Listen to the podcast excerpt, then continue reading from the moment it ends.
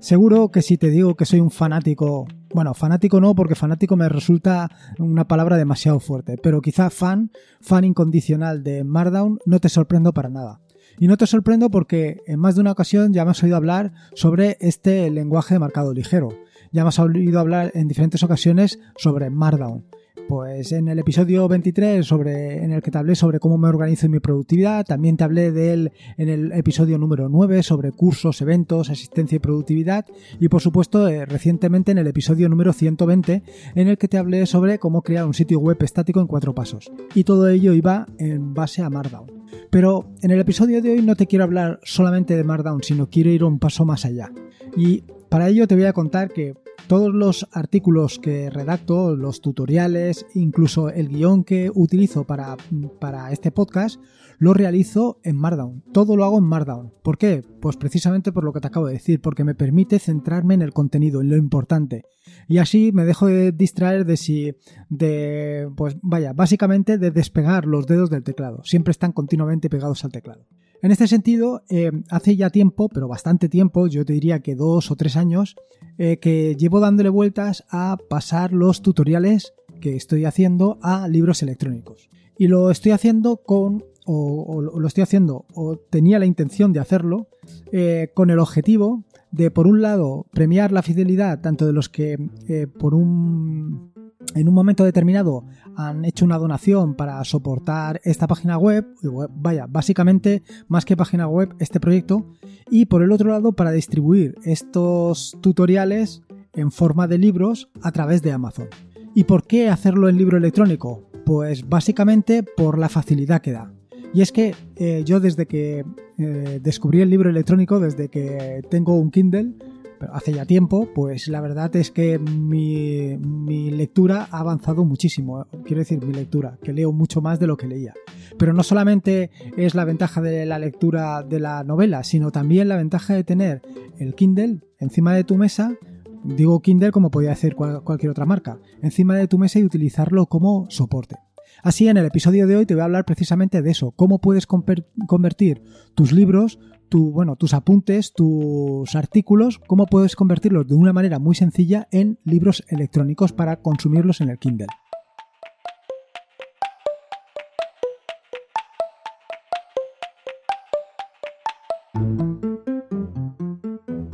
Soy Lorenzo y esto es atareado.es. Este es el episodio número 125, un podcast sobre Linux, Ubuntu, Android y Open Source. Aquí encontrarás desde cómo ser más productivo en el escritorio, montar un servidor de páginas web en un VPS, hasta cómo convertir tu casa en un hogar inteligente. Vamos, cualquier cosa que quieras hacer con Linux, el libro electrónico o sin libro electrónico, seguro que la vas a encontrar aquí. Antes de nada, eh, contarte cómo voy a o cómo pretendo que ayudarte, si es que no lo conoces, a convertir tus apuntes, tus notas, tu lo que quieras a un libro electrónico. Un libro electrónico para poderlo consumir en formato MOBI, que es el que em, acepta Amazon, o en formato EPUB, dependiendo del tipo de, libro electrónico que tú tengas, para poder consumirlo precisamente ahí, para poderlo consumir en un aparato electrónico que te permita tenerlo siempre encima de tu mesa, pues para consulta, ya sea para una consulta del, vaya, del libro, de lo que estés trabajando, pues si estás aprendiendo a un lenguaje de programación, pues tener ahí un libro de referencia, pues te va a venir muy bien más que tenerlo incluso en, delante de la pantalla, eh, o sea, delante, en la propia pantalla. O por lo menos es una utilidad que le puedes dar. Así, como herramienta para hacer esto, mi recomendación, o básicamente lo que utilizo yo, es Pandoc. Pandoc es una librería que está implementada en Haskell y es una herramienta mm, que está pensada para la línea de comandos y que te permite convertir básicamente eso, diferentes formatos, pero diferentes formatos hasta límites que no te puedes imaginar cualquier cosa que mm, se pueda convertir eh, en lo que se refiere a documentos, quiero decir, por ejemplo, de Microsoft Word al, mm, por ejemplo, LibreOffice, pues compacto lo puedes hacer de una manera muy sencilla.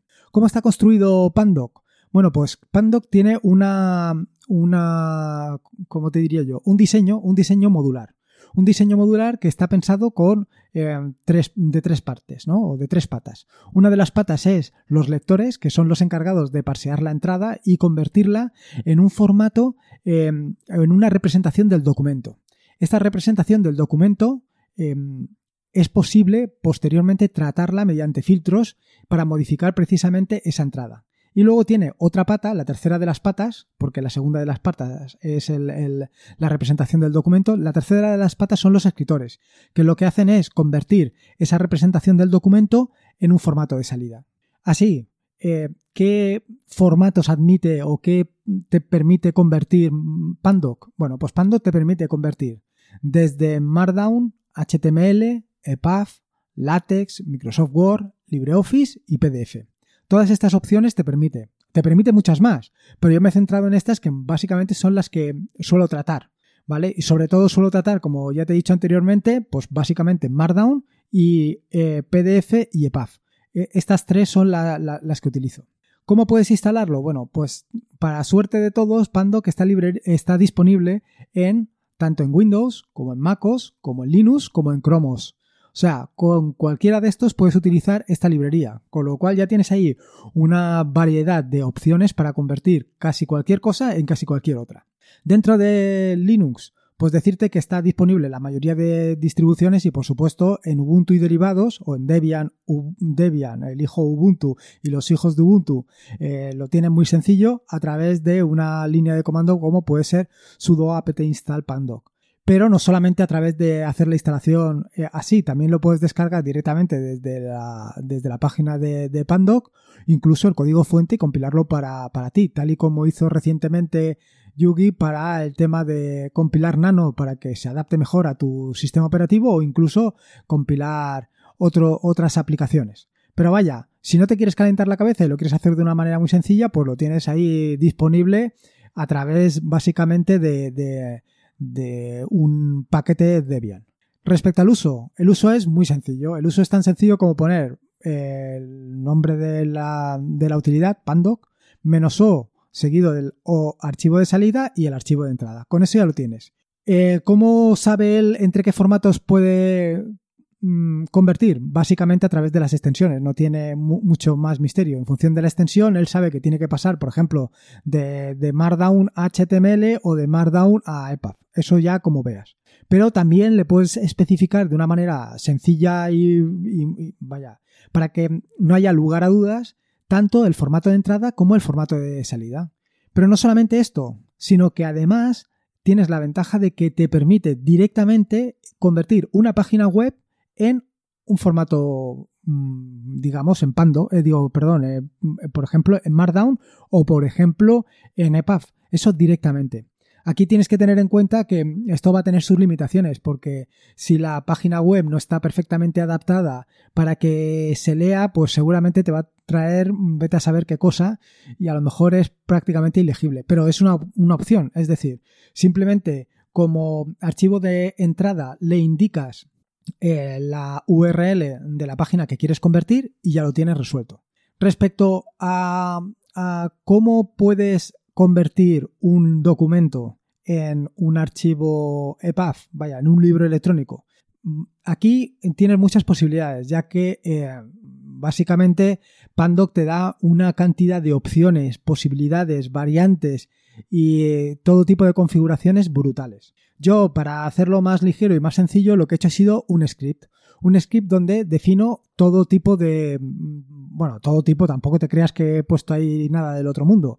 Vaya, nada que cualquiera de... Vaya, que tú mismo puedes hacerlo. que, no, que no es nada, no es nada extraño. ¿Vale? Pero sí que he añadido bastantes cosas de manera que eh, quede algo lo más útil o lo más visible posible. Así, por ejemplo, he incluido los tipos de letra dentro del propio libro para que con independencia del, soporte que estés utilizando, si es un Kindle o si es cualquier otra cosa, pues eh, tenga el mismo aspecto. Esto es entre comillas, porque eh, dependiendo del lector que estés utilizando para tratar el libro electrónico, es posible que estas opciones las tengas sobrescritas. Así, por ejemplo, luego te contaré cómo lo estoy leyendo yo y me he dado cuenta que algunas de las opciones que había elegido para darle formato al libro electrónico, pues eh, las había machacado completamente el, lector que estaba utilizando. Pero bueno, ahí te digo, yo he incluido los tipos de letras, eh, las tipografías en formato TTF, eso lo defines. Eh, por supuesto, he definido como formato de entrada el Markdown y como formato de salida el EPUB.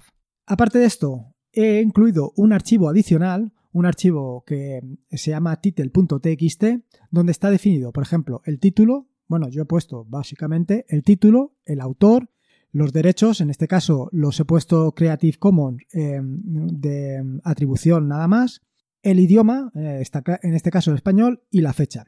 Y luego, lo que me parece muy interesante, he incluido un archivo por cada uno de los capítulos que constituyen el, eh, que constituyen el tutorial. Perdón, no me salía.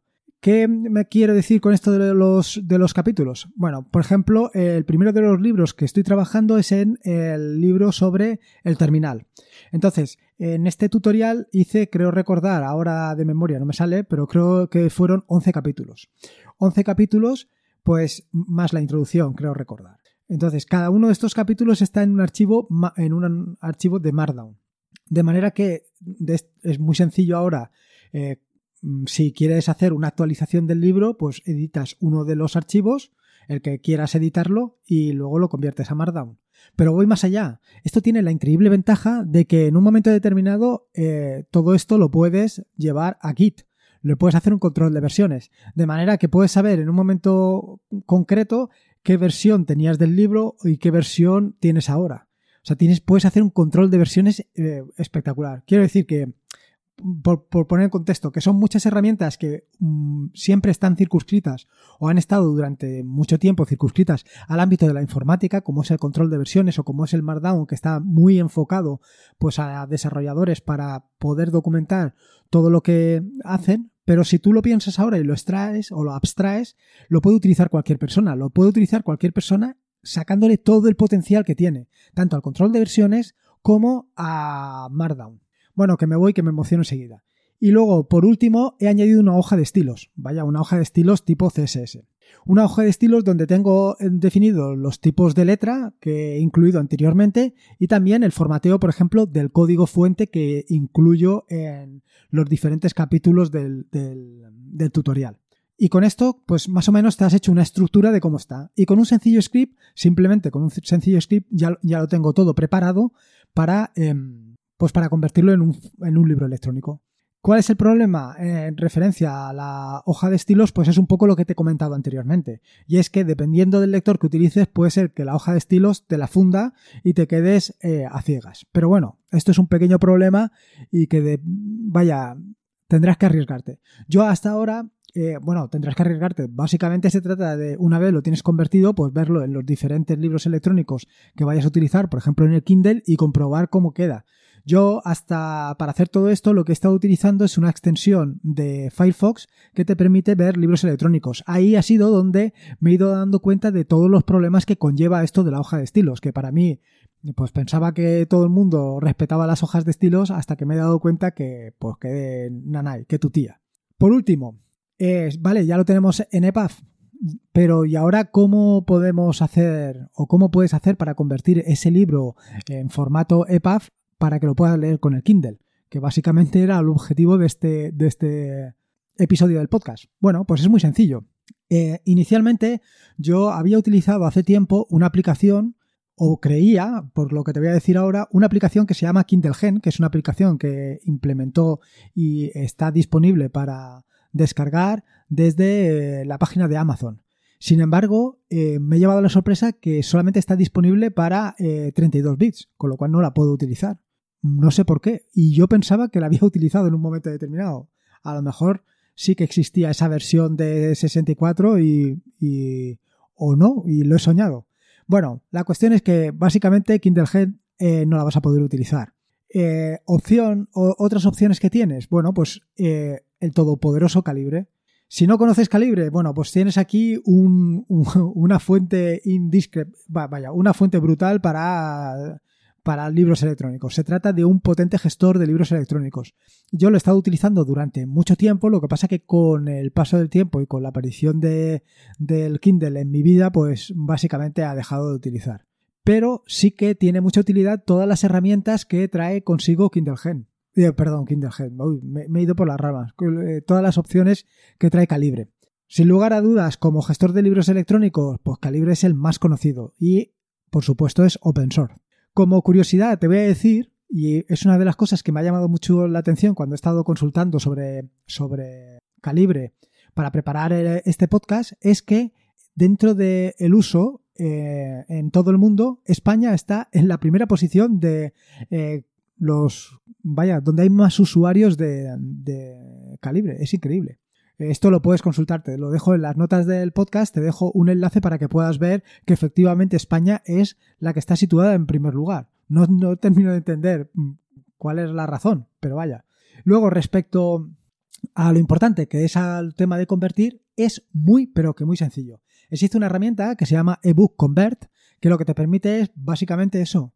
Simplemente dices ebook convert, yo al libro le he llamado el terminal.epaf, pues es ebook convert el terminal.epaf y el terminal.mobi. Ya está, así de sencillo y ya lo tienes convertido.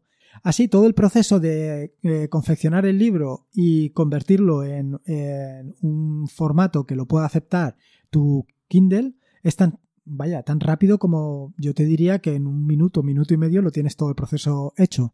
Pero no solamente es esto, sino que, como te digo, si combinas esto junto con la potencia que tiene el control de versiones, junto con Markdown, hacer un libro es increíblemente rápido, sencillo y productivo. Eh, básicamente, modificar cualquier cosa, ya sea porque alguien te haya sugerido hacer un cambio en una parte del artículo, porque tengas un error de todos los que, eh, que tengo yo y que gracias a, bueno, gracias a ti o a, por ejemplo, últimamente Dani, eh, que me está escribiendo mucho sobre el tema de em, los artículos en Markdown, digo, perdón, los artículos de Docker y corrigiéndome pues aquellas cosas, aquellos detalles que ve y detalles y no dan detalles que ve en los artículos que, pues, están, que son erróneos.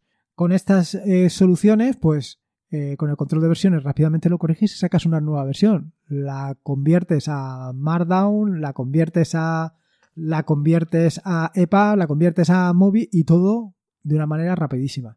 Esto incluso eh, lo podrías hacer directamente en GitLab, así como lo estás oyendo. Quiero decir, mm, directamente podrías subir todo tu libro a GitLab y directamente utilizando eh, la integración continua, como te conté en el episodio número 120 sobre crear un sitio web estático, de la misma manera que se creaba el sitio web estático, puedes crear tu libro electrónico.